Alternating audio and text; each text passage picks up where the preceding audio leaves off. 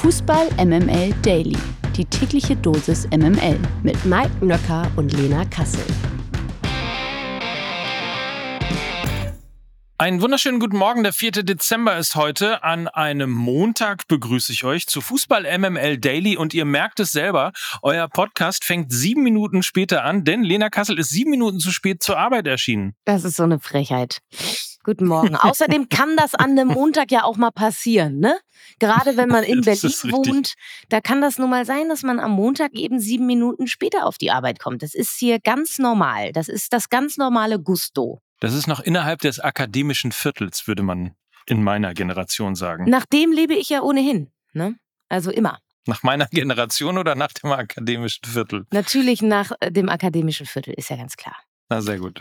So, du bist äh, bereit, du hast alles gesehen, alles gehört, alles äh, gelesen. Wir können losfahren? Ja, so wie immer halt, ne? Ich bin zwar sieben Minuten zu spät, aber wie immer 100 Prozent da. Dann geht jetzt ab die wilde Fahrt. 100% Lena. Guten Morgen, Mike, und Happy Monday. Präsentiert von Lena Kassel. Und dann starten wir gleich mal mit Darmstadt 98 gegen den ersten FC Köln, wobei bremst es das nicht gleich auch wieder aus, aber sei es drum. 0 zu 1. Köln feiert seinen zweiten Sieg in dieser Saison und verlässt zum ersten Mal seit langer Zeit die Abstiegsränge. Nach gut einer Stunde konnte Davy Selke das goldene Tor für den FC erzielen. Die Kölner haben Darmstadt durch den Sieg im direkten Duell überholt und sind jetzt immerhin 15. Darmstadt wartet hingegen nun seit sechs Spielen auf einen Sieg. Und damit die Frage an dich, Lena. Haben die Lilien den FC eventuell als formschwächstes Team der Liga jetzt abgelöst? Mm, ja, man muss dazu sagen, dass Union ja an diesem Wochenende nicht gespielt hat. Deshalb würde ich das mal ein hm. bisschen in Klammern setzen. Von daher war das aber jetzt auch für mich jetzt nicht so allzu überraschend. Wir haben ja gesagt, dass der Druck wesentlich, wesentlich höher ist beim FC in der Freitagsfolge. Und das ist ja auch ganz klar. Also keiner geht jetzt davon aus, dass Darmstadt da zu Hause äh, den FC an die Wand spielt. Äh, so war es ja dann auch wirklich nicht. Also es war eine, man muss sagen, eine relativ unansehnliche Bundesliga-Partie. Der FC kann das in der Art und Weise auf jeden Fall besser. Das haben sie auch schon unter Beweis gestellt, dass sie eben guten Fußball zeigen können, sind natürlich aber aktuell extrem verunsichert und haben sich dann auch so ein bisschen auf das Niveau von Darmstadt runterziehen lassen. Nichtsdestotrotz, glaube ich, war das wirklich ein überlebenswichtiger Sieg für den FC und auch ein bisschen für Steffen Baumgart. Haben ja im Vorfeld darüber gesprochen, dass der FC unbedingt einen treffsicheren Stürmer braucht. Ich habe ja gesagt, sie sollten sich Yusufa Mukoko auf den Weihnachtswunschzettel schreiben. Die wesentlich preiswerte Variante ist aber natürlich, wenn man einfach einen Stürmer, der bereits im Kader ist, der eben dann plötzlich anfängt zu treffen. So wie eben Davy Selke gegen Darmstadt. Ich glaube wirklich, dass eine treffsichere Offensive gepaart mit einer verbesserten Konterabsicherung beim FC schon viele, viele Probleme lösen würde und sie dann aus dem Tabellenkeller auch relativ schnell rauskommen. Sie sind eben im letzten Drittel zu ungefährlich und brauchen da kreativere Lösungen. Wenn sie das in den Griff kriegen und Tore schießen, dann könnten sie, glaube ich, damit dann auch wiederum die nicht so gute Kontersicherung kaschieren, weil ich glaube, die physischen Werte, ihr Pressingverhalten, die Moral, die mutige Herangehensweise, das Herausspielen von Chancen, all das passt beim FC ja. Sie belohnen sich aber nicht.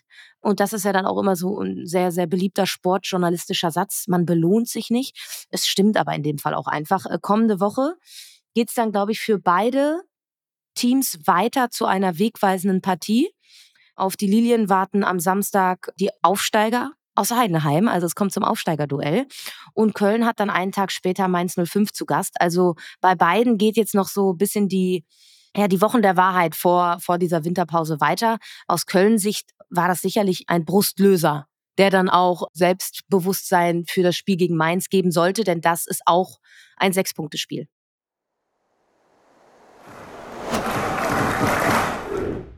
VfL Bochum gegen VfL Wolfsburg. Zum ersten Mal in dieser Saison gewinnt Bochum ein Spiel im heimischen Ruhrstadion und zwar mit 3 zu 1 gegen den VfL aus Wolfsburg. Und damit ist der VfL aus Bochum nun seit fünf Spielen ungeschlagen. Wolfsburgs Auswärtsschwäche bleibt ebenfalls bestehen. Es ist bereits die sechste Auswärtsniederlage für die Wölfe. Die beiden Clubs trennen in der Tabelle mittlerweile nur noch drei Punkte. Für die Bochumer ist es das eine durchaus gute Nachricht. Die Wolfsburger laufen ihren Erwartungen weiter hinterher. Und die Frage an dich, Lena, lautet, welchen Anteil hat Nico Kovac aus deiner Sicht an dieser Misere? Aus meiner Sicht hat er einen großen Anteil. Für mich war das Ergebnis auch überhaupt nicht überraschend. Der VfL Wolfsburg kann gegen Mannschaften wie Leipzig gut aussehen, weil sie da eben nichts fürs Spiel tun müssen. Und aus einer kompakten Defensive heraus schnelle Nadelstiche nach vorne setzen und so dann eben torgefährlich werden. Das sieht bei einer Partie in Bochum aber eben anders aus. Da muss der VfL Wolfsburg plötzlich Lösungen mit Ball anbieten. Und daran sind sie einfach gescheitert, hatten fast 60 Prozent Ballbesitz und wurden einfach nicht gefährlich. Und Bochum ist so ein bisschen ihrer DNA treu geblieben mit einem sehr, sehr guten Umschaltspiel, konnten das zu Hause eiskalt ausnutzen, haben gerade das Zentrum sehr dominiert, also das komplette Mittelfeld über Lucia, Osterhage, Stöger und Bero war richtig, richtig gut. Und es war auch die richtige Entscheidung von Letsch, alle auf den Platz zu bringen, weil es eben mit die besten Fußballer im Kader sind. Also da ist schon eine Weiterentwicklung spielerischer Natur bei Bochum zu sehen gewesen. Und bei Wolfsburg hingegen muss man sich wirklich langsam die Frage nach der Weiterentwicklung unter Nico Kovac stellen, weil so wirst du deine Saisonziele definitiv verpassen. Sie haben den Kader sicherlich nicht finanziell so massiv ausgerüstet, um im unteren Mittelfeld der Tabelle zu stehen. Und Nico Kovac hat da auch einfach einen richtig guten Kader hingeschustert bekommen, mit dem man auch mit Ball Fußball spielen kann, der sehr viel individuelle Qualität hat und dass die Mannschaft das dann so nicht auf den Platz kriegt, ist für mich auch eine Sache des Trainers. Klar kann man sagen, die Mannschaft hat eventuell jetzt auch nicht die richtige Einstellung, die Gesamtlage so anzunehmen, wie sie ist, sind mit eventuell auch anderen Erwartungen vielleicht in diese Saison gegangen. Aber das ist dann eben auch Aufgabe des Trainers, dieses Mindset aus den Köpfen zu kriegen. Und das erfolgt eben, ja, bei Nico Kovac eben auch nicht. Also ich glaube nicht, dass sich die VfL-Verantwortlichen das noch so länger weiter angucken. Dafür wurde einfach viel zu viel Geld ausgegeben und der Zeitpunkt für einen neuen Impuls ist jetzt natürlich vor so einer Winterpause auch nicht der schlechteste, weil du dann eben mit einem möglichen neuen Trainer genügend Zeit hast und ihm auch genügend Zeit gibst, um mit der Mannschaft gut in die Rückrunde zu starten und dann die bisher ja sehr enttäuschende Saison doch noch zu einer zufriedenstellenden zu machen. Ich glaube, es könnte keinen perfekteren Zeitpunkt als jetzt geben.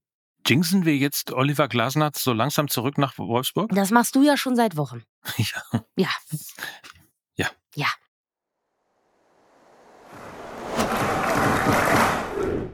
Borussia Mönchengladbach gegen TSG Hoffenheim, das ist die nächste Partie. 2 zu 1 endet sie und so langsam wird der Borussia Park wieder zum Gladbacher Fußballtempel, denn die Fohlen haben gegen Hoffenheim schon den dritten Heimsieg in Folge gefeiert.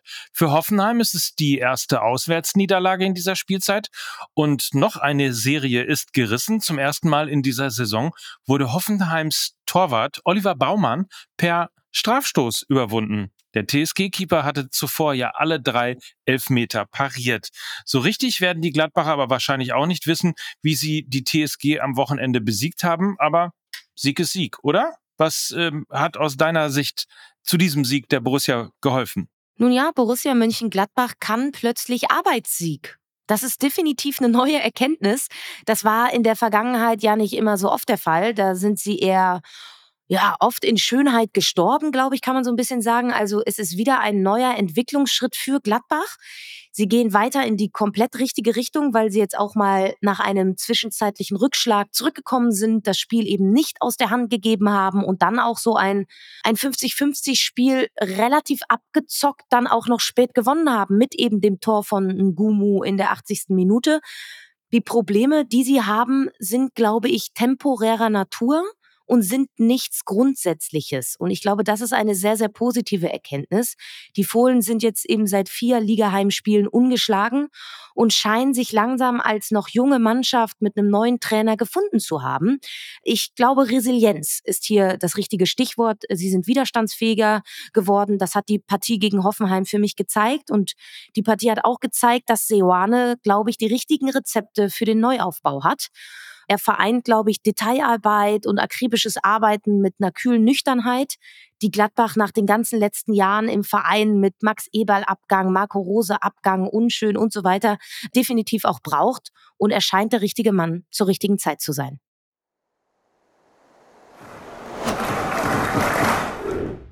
Bei Stuttgart sind es quasi zwei richtige Männer zur richtigen Zeit, denn äh, Stuttgart schlägt Bremen 2 zu 0 und wenn Cero Girassi und Dennis Undav zusammen auf dem Platz stehen, sollte ja klar sein, dass auch beide, wie gesagt oder wie hier mit ange kündigt, beide Treffen. Genauso ist es am Samstagabend dann auch gekommen. Der VfB konnte einen völlig ungefährdeten Sieg gegen Werder feiern und festigt seinen Platz in der Spitzengruppe der Liga. Für Werder war es bereits die achte Niederlage in dieser Saison. Seit vier Spielen warten die Bremer mittlerweile auf einen Sieg. Kann man sagen, dass wir genau das Spiel gesehen haben, das wir auch erwartet haben? Ja, haben wir ja genauso auch prognostiziert. Ein Glück, ne? Sonst hätte ich ja wieder Ärger von den Stuttgartern bekommen. Sie haben mich ja mittlerweile vollends überzeugt, aber ich werde weiterhin noch fleißig unter jedem Ergebnis, unter jedem Sieg, den sie einfahren, markiert weil ich ja mal die Saisonprognose abgegeben hatte vor der Saison, dass sie im Abstiegskampf hängen bleiben werden. Ja, ja das, äh, ja, Ich kann es ja. nur immer wieder sagen, besser man prognostiziert den Abstiegskampf, ja. als dass man ihn Europapokal prognostiziert. Ja. Das sollten die Stuttgart-Fans aus eigener Erfahrung und MML-Fluch sozusagen wissen. Ja, ich verstehe auch äh, bis hierhin nicht, warum da so eine fehlende Dankbarkeit mir entgegenschlägt. Ne? Ich, so. ich habe ja den umgekehrten MML-Fluch angewendet. Also Besser Richtig. geht's ja gar nicht. Nun ja, also man hat nach der Partie herausgehört, dass das Saisonziel der Stuttgarter war, 40 Punkte zu erreichen. Und man kann sagen, dass sie jetzt schon bei 30 stehen, fehlen also nur noch 10. Und sie wirken trotz alledem extrem demütig und sind alle, glaube ich, mit viel Bodenhaftung versehen, auch ob der Vergangenheit, glaube ich. Das hat viele bewegt und ich glaube auch, das ist ein Teil des Erfolges, dass da mit so niemand gerechnet hat, dass sie so eine Saison spielen. Sie können jetzt total befreit aufspielen. Jedes Spiel ist eigentlich ein Bonusspiel, weil sie sich eben schon so ein dickes Polster angefressen haben. Also das, was wir jetzt an Weihnachten machen, um irgendwie gut durch diese ungemütliche Zeit zu kommen, hat der VfB Stuttgart schon die letzten Monate gemacht und hat richtig viel robusten Winterspeck auf den Rippen, der sie aktuell eben unverwundbar macht. Und ich glaube, es dürfte einem langsam auch Angst und Bange werden, wenn jetzt auch noch Dennis Undav und Seru Girassi zusammen als Sturmduo auf dem Platz funktionieren. Sind ja das erste Mal als Doppelspitze aufgelaufen. Undav hat so ein bisschen um Girassi als hängende Spitze drumherum gespielt. Sie haben sich die ganze Zeit gesucht, verstehen sich ja auch abseits des Platzes total gut. Und beide haben jetzt eben auch gegen Werder Bremen direkt getroffen. Und was Duxch und Füllkrug mal bei Werder waren, sind halt jetzt Girassi und Undav für Stuttgart eine absolute Lebensversicherung, die eben der Mannschaft nicht nur Tore gibt, sondern vor allem auch Sicherheit gibt. Man muss sagen, dass der VfB Stuttgart gegen Bremen jetzt wirklich auch 5 bis 6-0 hätte gewinnen können. Also ein über 90 Minuten komplett überzeugender Auftritt. Und ich glaube, Gerassi und Undaf haben nicht nur wegen ihrer Tore einen ganz, ganz großen Anteil daran. Und wenn wir jetzt mal kurz auf Werder Bremen noch schauen, da wirft der Auftritt mittlerweile schon die ein oder andere Frage auf. Marvin Duksch hat Trainer Ole Werner bei seiner Auswechslung keines Blickes gewürdigt. Das ist dann meist so ein Zeichen, wo man sagt, ah, da scheint jetzt langsam auch was zu kippen, was funktionierende Mannschaftshygiene angeht. Da scheint es zu brodeln so langsam, warten jetzt eben schon seit vier Spielen auf einen Sieg. Und man muss aber natürlich dazu sagen, haben auch mit Frankfurt, Leverkusen und Stuttgart jetzt gegen Mannschaften gespielt, die eben nicht auf Augenhöhe sind, ne, sondern die ihnen eher ein bisschen enteilt sind. Das sieht aber kommendes Wochenende anders aus. Am Samstag reist der FC Augsburg nämlich an die Weser. Und das Spiel hat dann, wie beim jetzt FC gegen Darmstadt, für mich auch wieder seismografischen Charakter. Da muss Werder mal eine Reaktion zeigen, sonst äh, hängen sie eben unten drin. Guck mal, letzte Woche hast du mich noch umgegrätscht dafür, dass ich in Richtung Trainer mal ja, zumindest ein Fragezeichen ich glaube, gesetzt Ja, aber ich glaube ja nicht, dass es am Trainer liegt. Ich glaube ja, dass es einfach an dem Umstand liegt, dass sie ihren Kader nicht verstärkt haben, sondern viel Qualität verloren haben. Und da kann Ole Werner halt nichts für. Sondern Werder Bremen hat einfach kein Geld und dementsprechend spielen sie nicht unter ihren Möglichkeiten, glaube ich. Ole Werner, was man ihm vorwerfen kann, hat noch nicht die richtige Mischung gefunden, um das zu kompensieren. Ne? Eben die ja schlechtere Kaderqualität. Also, wenn man den Bremer Gesetzen traut, wird er auch noch eine Menge Zeit dafür haben.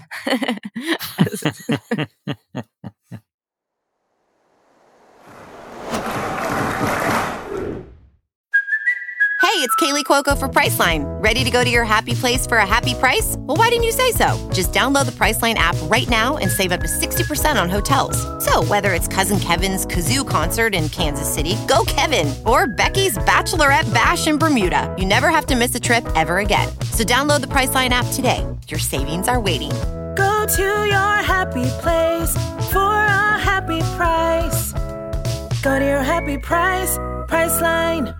Bayer Leverkusen gegen Borussia Dortmund 1 zu 1. Ein Topspiel ohne Sieger, aber ein Topspiel. Das muss man mal wirklich sagen. Erst zum zweiten Mal in dieser Saison gewinnt Leverkusen mal nicht. Nach Riassons frühem Führungstreffer für den BVB musste die Werkself lange einem Rückstand hinterherlaufen. Die Leverkusener hatten wirklich Schwierigkeiten gegen das Dortmunder Abwehrbollwerk Lösungen zu finden. Zehn Minuten Verschluss konnte Victor Boniface aber dann doch noch für den Ausgleich sorgen. Und was würdest du sagen, für wen ist dieses Ergebnis nach 90 Minuten erträglicher? Ja, also ich glaube für den BVB, zumindest wenn man einer der Verantwortlichen ist vom BVB, weil ich glaube, in der schwarz-gelben Fanseele brodelt es nach diesem Auftritt gewaltig. Das war, man muss schon wirklich sagen, BVB hat gespielt wie ein Aufsteiger, der sich nicht so richtig traut und weiß, dass er eigentlich die schlechtere Mannschaft ist. Und so sind sie halt in die Partie gegangen. Also Leverkusen war ja fast über 90 Minuten das viel, viel dominantere Team. Der BVB hat sich viel zu früh nach der Führung in dieser Verteidigerrolle wohlgefunden, ist viel zu passiv geworden.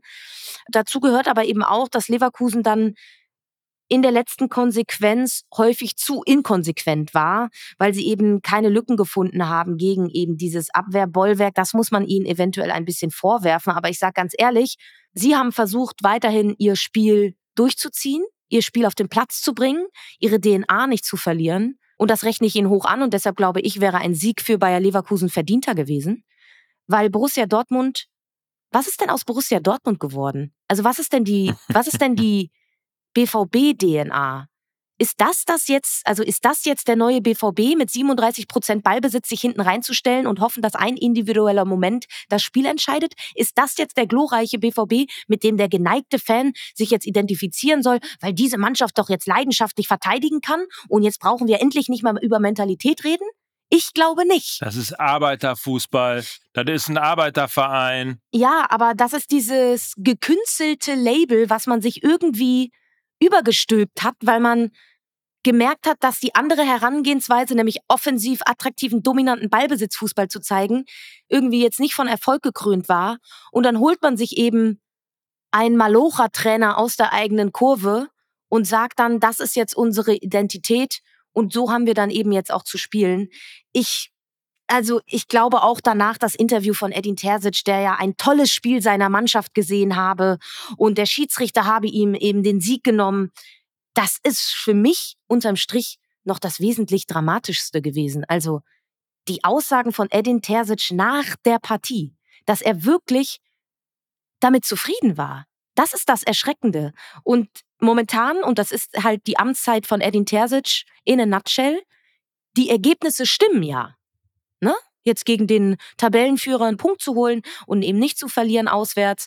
Ja, also das wird niemanden beim BVB dazu bewegen, ihn in Frage zu stellen. Aber wenn man zwischen den Zeilen liest, dann ist das ein BVB, der, glaube ich, seine DNA verloren hat. Obwohl man dachte, man hat die eigentliche DNA mit einem Jungen aus der Kurve wiedergefunden. Und das ist etwas, was ein moralisches Dilemma ist für mich. Und ich bin sehr, sehr gespannt, wann dem BVB dieses künstliche Kartenhaus aber mal sowas von auf die Füße fallen wird. Und das wird passieren. Um es nochmal kurz zu unterstreichen, 23 zu 6 Schüsse, gesamt 6 zu 2 aufs Tor. Und irgendwann bei den Ecken habe ich aufgehört zu zählen. Es waren, glaube ich, 17 zu 1 Ecken für Bayer Leverkusen. Also das ist ohne Frage eine extrem deutliche Sprache und insofern auch, ich würde mal sagen, ein glücklicher Punkt für Borussia Dortmund. Blicken wir noch auf die restlichen Partien des Wochenendes. Dort wollte eigentlich der FC Bayern München gegen Union Berlin spielen. Ihr habt es mitbekommen, das Spiel musste wegen zu viel Schnee abgesagt werden, wird im neuen Jahr nachgeholt. Leipzig schlägt Heidenheim 2 zu 1. Mainz unterliegt Freiburg 0 zu 1 und Augsburg schlägt Frankfurt, die übrigens jetzt zum dritten Mal hintereinander verloren haben, mit 2 zu 1. In der zweiten sieht man besser. Es bleibt eng in der zweiten Liga. Der FC St. Pauli hat es im Hamburger Stadtderby nämlich verpasst, den Abstand auf den HSV zu vergrößern. Trotz 2 zu 0 Führung gab es am Ende aus Sicht des FC St. Pauli nur ein 2 zu 2 Unentschieden. Mike, du warst äh, in der gesamten letzten Woche, ja, sehr gehypt, sehr gehypt. Ich würde fast sagen, auch ein bisschen arrogant, äh, was das Spiel angeht. Warum? Konnten deine Erwartungen denn erfüllt werden?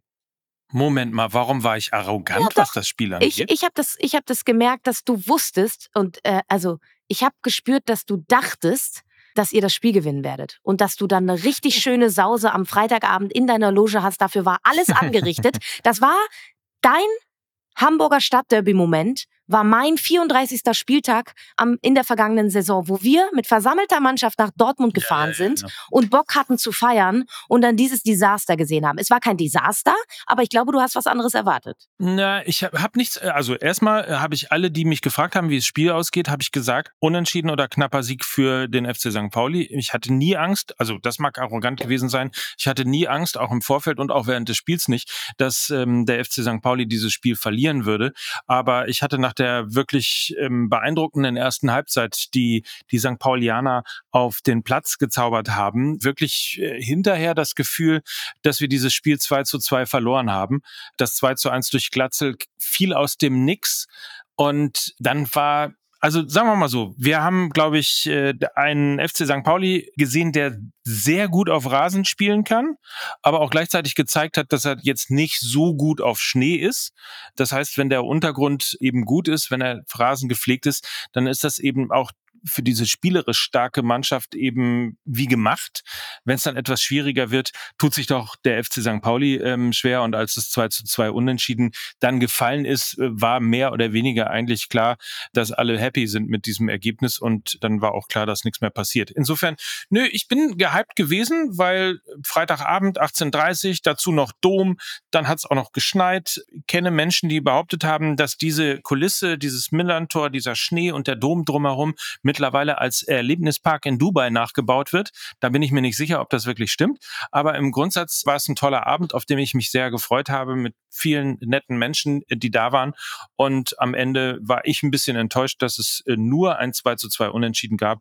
Aber mein Gott, Mund abputzen, nach Osnabrück fahren und dann eben halt dann den Abstand zum HSV weiterhalten. So nämlich. Holstein Kiel hat den HSV jetzt übrigens überholt und ist nach dem 3 zu 2 Sieg gegen Wiesbaden nun Zweiter. Zwei Punkte eben hinter St. Pauli und man mag es kaum glauben, aber auch Schalke 04 war am Wochenende siegreich. Gegen Osnabrück gab es ein 4 zu 0.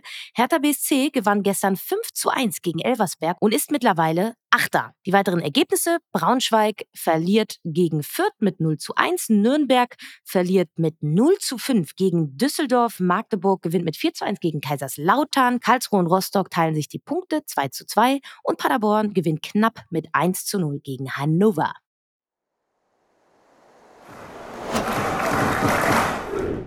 Und wir haben auch noch einen neuen Trainer in der zweiten Liga zu vermelden, denn Dimitrios Gramotzes übernimmt ab sofort das Traineramt beim ersten FC Kaiserslautern und wird Nachfolger von Dirk Schuster. Von 2000 bis 2005 lief Gramotzes als Spieler für Kaiserslautern auf. Zuletzt war der 45-jährige Trainer auf Schalke, wurde aber im März 2021 noch vor dem Aufstieg der Königsblauen entlassen. Jetzt soll er die Roten Teufel mittelfristig also zurück in die Bundesliga bringen. Gewinner des Tages. Eigentlich reicht diese Rubrik gar nicht aus. Gewinner des Jahres würde fast schon besser passen, denn die deutsche U17-Nationalmannschaft hat tatsächlich den WM-Titel geholt. Die DFB-Auswahl setzte sich im Elfmeterschießen gegen Frankreich durch, nachdem das Team zuvor eine 2 zu 0 Führung aus der Hand gegeben hatte. Mike, du bist ja, warst ja schon vor diesem Finale großer, großer Fan der U17-Nationalmannschaft. Macht das jetzt Hoffnung auf bessere Zeiten? Es wurde ja immer viel über den Nachwuchs im deutschen Fußball gesprochen. Jetzt sind wir Weltmeister. Verrückt, ne? Wer hätte das gedacht? Wir sind wieder der, wer, würde ich sagen. So einfach kann man das ja als erstes mal sagen. Nein, aber ähm, fantastisch. Also muss man wirklich sagen, was für eine tolle Mannschaft, was für eine, ja auch, was für ein toller Teamgeist auch, der da zusammengewachsen ist während dieses Turniers mit wirklich tollen Spielern, ähm, die sich ähm, ja teilweise sogar nicht nur in den Fokus, sondern natürlich auch in den Herzen der Fußballfans gespielt hat. Natürlich allen voran Paris Brunner, der in den entscheidenden K.O.-Spielen wirklich der entscheidende Spieler gewesen ist. Man hat es dann aber auch gesehen, trotz dessen, dass er den ersten Elfmeter dann im Elfmeterschießen verschossen hat, ist die Mannschaft dann halt eben doch da und dann ist halt eben doch wie immer auf Konstantin Heide Verlass, der halt der Elfmetertöter par excellence gewesen ist. Also richtig, richtig tolles Spiel, richtig alle für alle da und alle für jeden da, heißt es, glaube ich, richtigerweise. Und äh, dementsprechend, ich bin total happy und vor allen Dingen sehr, sehr gespannt, denn äh, Paris Brunner beispielsweise ist ja, ich glaube, nach ähm, Toni Kroos derjenige, der in diesem Alter mal wieder die Auszeichnung des Spieler des Turniers gewonnen hat. Also mal schauen, was uns da mit den vielen tollen Talenten, David, Brunner, das Silva und so weiter und so fort, was uns da vielleicht schon in den nächsten zwei bis drei Jahren in die Bundesliga oder in die Nationalmannschaft gespült wird. Ich glaube, der Trainer hat gesagt, sie haben einfach eine unfassbar gute Mischung aus Jungs von der Straße und Jungs, die Schwiegersöhne sein könnten. Und das fand ich irgendwie ganz schön, weil das ist ja nicht nur ein Abbild unserer Gesellschaft, auch ein bisschen. Und ich finde, das sollte der Fußball auch immer sein, ein, ein Spiegel der Gesellschaft, mit dem man sich dann eben auch identifizieren kann. Und zwar die Jungs von Jungs und Mädchen von der Straße, aber eben auch die Schwiegertöchter und Schwiegersöhne können sich mit dieser Mannschaft identifizieren und dann kann man, glaube ich, sagen, haben sie einiges richtig gemacht. Ohne Frage. Gratulation auf jeden Fall von uns. Weiber, immer Weiber. Apropos Gratulation, natürlich müssen wir auch noch auf die DFB Frauen blicken. Am Freitag hat das Team von Horst Rubesch nämlich 3 zu 0 in der Nations League gegen Dänemark gewonnen und sich somit die Chance auf eine Olympiateilnahme im kommenden Sommer gewahrt. Ich möchte jetzt noch nicht über eine überwundene Krise sprechen, aber die Richtung, würde ich mal sagen, scheint doch zu stimmen, oder? Ach, auf jeden Fall. Und vor allen Dingen auch, wenn man so ein bisschen den ganzen After-Match-Interviews lauscht der Spielerin, wo sie dann nach Horst Rubesch gefragt werden. Und er scheint etwas Großväterliches, etwas sehr Weises in diese Mannschaft zu geben, was unfassbar viel Ruhe ausstrahlt und was sehr viel Stabilität gibt. Und auch jetzt im Nachklapp, wie, wie Martina Voss-Tecklenburg auch über ihren mentalen Zustand gesprochen hat, sie hat sich immer unfassbar viel Druck gemacht und unfassbar viel Unruhe, glaube ich, auch ob ihrer Person in die Mannschaft gebracht, weil sie selber eben so ein unruhiger Typ ist und vielleicht mental auch nicht so ganz so stabil war. Und das alles trifft halt nicht auf Horst Rubesch zu, der einfach eine ganz ruhige Aura hat, äh, der sehr viel Erfahrung mitbringt und der dementsprechend so ein bisschen der Schutzschirm jetzt für diese ja sehr verunsicherte Mannschaft war und es scheint Früchte zu tragen. Sie haben jetzt alles in der eigenen Hand. Sie spielen jetzt morgen gegen Wales und können dann wirklich ähm, auch wieder in der deutschen Öffentlichkeit mit einer richtig guten Olympiateilnahme hoffentlich wieder ein bisschen für positive Momente und Schlagzeilen sorgen, wenn es um den Fußball der Frauen in Deutschland geht. Also von daher glaube ich, sind das alles sehr, sehr gute Zeichen für ähm, Schritte in die richtige Richtung. Ja. Absolut. Auch da, wir drücken natürlich die Daumen. Überhaupt ist es ein ähm, großartiger Montag, möchte ich sagen. Also wie gemalt für euch da draußen, liebe Dailies. Denn äh, das ist nicht alles, was ihr heute bekommt. Äh, es folgt nämlich jetzt gleich die Aufzeichnung der neuen Folge Fußball MML. Und ähm, dann muss ich mich irgendwann am späteren Nachmittag aufmachen in Richtung Markthalle, denn dann gibt's MML live in Hamburg auf der Bühne.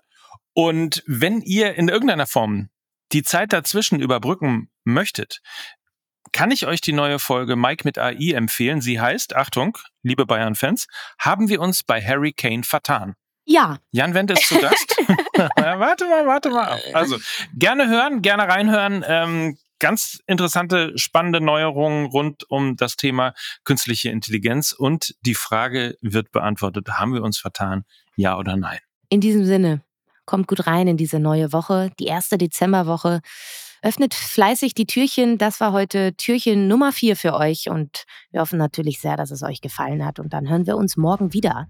Und darauf freuen wir uns natürlich sehr. Und das waren für euch heute Lena Kassel und Mike Nöcker für Fußball MML. Tschüss. Tschüss. Dieser Podcast wird produziert von Podstars OMR.